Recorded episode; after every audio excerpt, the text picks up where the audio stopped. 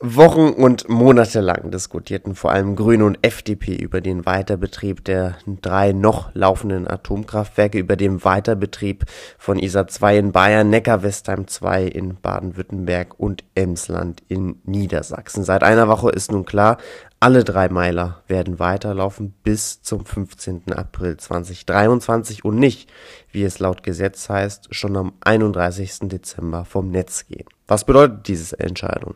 Sprechen wir darüber mit Ingrid Nestle, Sprecherin für Klimaschutz und Energie der Grünen Bundestagsfraktion. Guten Tag, Frau Nestle. Guten Tag, Herr Giuliano.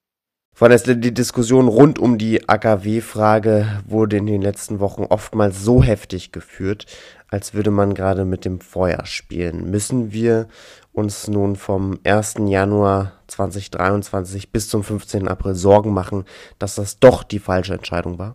Ja, ich glaube, Sie haben da schon den springenden Punkt der Diskussion erkannt. Also ich äh, halte die Diskussion für deutlich überbewertet. Also im Prinzip in alle Richtungen wir werden den Atomausstieg schaffen im nächsten Jahr, nach 30 Jahren. Ähm, aus meiner Sicht ist es nicht der alles entscheidende Unterschied, ob wir das, was in den Brennelementen da gerade noch drin war und auch nicht jetzt noch mehr Atommüll produziert, äh, ob man das jetzt noch fertig nutzt und dann eben äh, dreieinhalb Monate später diesen Atomausstieg schafft. Wir werden ihn schaffen, das ist das Entscheidende. Ähm, und andersrum ist das aber wirklich auch nicht die Rettung vor unseren Problemen. Es ist nicht die Rettung ähm, vor dem Energiekrieg, den Putin gegen uns gemacht hat. Es ist ein klein bisschen Energie. Es wird die Preise kaum beeinflussen. Und diese Diskussion hat viel zu viel Kraft gekostet, denn wir stecken wirklich in einem Energiekrieg, den Putin gegen uns macht. Ja, und wir brauchen unsere Kräfte für, für die großen Fragen. Hm, dennoch führen ja einige die Diskussion weiter, vor allem auch bei Ihnen in der Grünen-Fraktion, allen voran natürlich Ihr Kollege ähm, Jürgen Trittin, der sagte auch, er weiß noch nicht, ob er dem Gesetz, das dann vorgelegt wird von den entsprechenden Ministerien, ähm, ob er dem zustimmen wird oder nicht. Wie sieht das denn bei Ihnen aus? Nein, das ist ein gutes Recht. Ja, wir sind Abgeordnete, wir sind unserem Gewissen verpflichtet. Und ich hatte auch schon so ein, zwei Punkte, wo ich sehr mit mir gerungen habe, ob ich jetzt zustimme oder ähm, ob ich sage, es ist für mich eine Gewissensentscheidung. Ich bin aber ähm, sicher, dass äh, das Gesetz äh, eine Mehrheit finden wird, wenn es dann jetzt so aussieht, wie die Eckpunkte auf dem Tisch liegen. Und das heißt, Sie werden dem zustimmen, was da die Kollegen Habeck und ähm, die Kolleginnen aus dem Umweltministerium Ihnen vorlegen. Genau, also wenn es so ist, wie es jetzt beschrieben wird, den genauen Text muss ich natürlich nochmal sehen, äh, dann werde ich zustimmen. Frau Nestle, ähm, die Überzeugung vieler Politikerinnen und Politiker ist ja, dass die Energiepreise sich aus Angebot und Nachfrage bilden werden, dadurch, dass man jetzt die AKWs ähm, weiter betreiben lässt bis zum 15. April, hat man ja mehr Angebot. Können wir daraus schließen, dass dann auch die Preise sinken?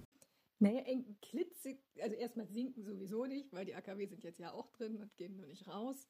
Ähm, aber auch wenn sie rausgingen, ja, hätte das nur einen sehr, oder sie werden dann ja, also dann, wenn sie rausgehen, wird das nur einen kleinen, sehr kleinen Effekt auf die Preise haben, weil es eben nur sehr wenig Angebot ist. Die Diskussion ist so riesig, dass man immer das Gefühl hat, da wären Berge von Atomstrom, die alle unsere Probleme irgendwie lösen würden.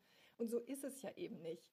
Äh, es sind drei AKW, die produzieren, wenn man es jetzt mal auf Endenergie bezieht, ja, und wir haben ja gerade diesen Gasmangel, das ist eben nicht nur Strom, das ist ja ganz vor allem auch Wärme und zum Teil Industrie dann ist das ein Prozent von unserem Energieverbrauch. Ja? Und in diesen ein Prozent machen wir einen Bohai, ja? als würde das wirklich jetzt die entscheidende Frage sein und stehen damit den wirklich entscheidenden Fragen im Weg. Das ist der Ausbau der Erneuerbaren, das ist die Energieeffizienz. Damit können wir kurzfristig, und das sagen auch alle, dass wir es müssen, 20 Prozent schaffen, nicht ein Prozent. Ja? Das sind die Fragen, die jetzt unsere Aufmerksamkeit verdienen, die wir wirklich brauchen. Und ja, ja, natürlich haben, spielen Angebot und Nachfrage da die entscheidende Rolle. Aber dieses Angebot ist eben winzig äh, im Vergleich zu dem, was wir brauchen. Und ich glaube, es ist, es ist ganz stark Teil dieser Verwirrung. Was ist jetzt eigentlich schuld an den Preisen, ja, die Putin auch bewusst in unsere Gesellschaft trägt? Ja, er treibt einen Krieg gegen uns voran, der aus zwei Teilen besteht. Das eine ist Energiepreise ganz bewusst so hoch treiben, wie er es nur kann. Und das andere ist bewusst Desinformation streuen, was denn jetzt die Ursache der hohen Preise ist, nämlich er selbst. Ja? Ähm, und teilweise versucht er ja zu sagen, es sind die Erneuerbaren. Das ist jetzt schon sehr gewagt und selbst das gelingt ihm manchmal.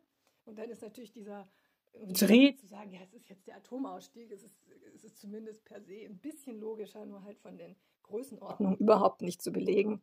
Ähm, das ist Teil dieser Verwirrung, die, die da versucht wird zu streuen. Hm.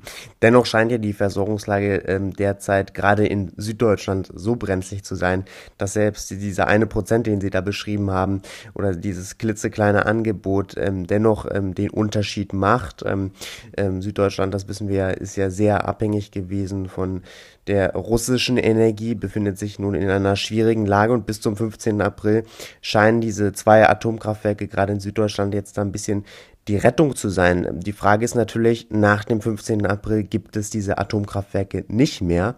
Da wird man aber auch nicht sofort geschritten sein in der Energiewende, oder?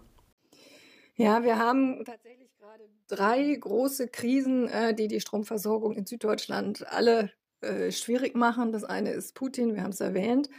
Das zweite ist tatsächlich die Atomenergie selbst, weil die Atomkraftwerke in Frankreich zur Hälfte nicht laufen, ja, weil sie nicht funktionieren. Und das ist eben da sehr nah dran an Süddeutschland und es fließen große Strommengen ab. Also das ist ein richtig großer Batzen, der da in der Region fehlt. Das ist der Atomstrom, weil die Franzosen auf Atom gesetzt haben.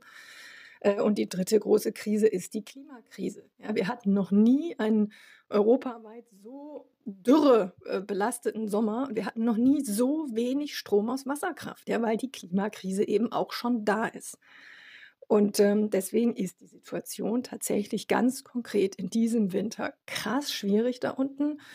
Ähm, ich erwarte, dass sich im nächsten Winter die Krisen nicht so aufeinander häufen, ja, dass alle drei gleichermaßen äh, in der Intensität auftreten und dass wir natürlich auch ein Stück weit weiter sind dann noch mit Netzausbau, erneuerbaren Effizienz. Hm.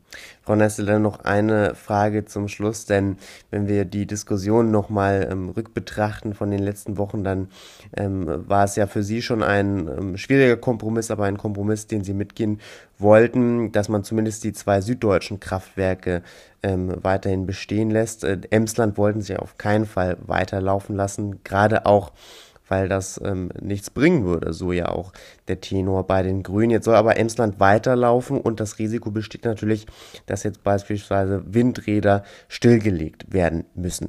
Wirkt man dadurch nicht auch der Energiewende kontraproduktiv entgegen? Also sagen wir mal so, das Stromnetz ist sehr viel komplexer als nur Nord und Süd. Ne? Also der Strom sucht sich ja immer äh, physikalisch den Weg des niedrigsten Widerstandes ähm, und äh, ich maße mir da jetzt kein Urteil an, ob tatsächlich dadurch Windenergieanlagen abgeregelt werden oder nicht. Ähm, ich glaube, ein Problem für die Energiewende ist es nicht, den Strom da oben zu haben. Man braucht ihn halt auch nicht unbedingt. Ja? Deswegen hätten wir dieses AKW sehr gerne abgeschaltet unterm Strich wird der tendenziell eher ein ganz klein bisschen helfen, also ein ganz klein bisschen schaden.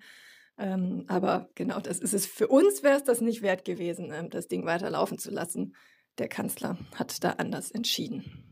Sagt Ingrid Nestle von den Grünen, Sprecherin für Klimaschutz und Energie ihrer Fraktion im Deutschen Bundestag, heute hier im Interview bei Politik mit Stil. Frau Nestle, danke für Ihre Zeit. Gerne.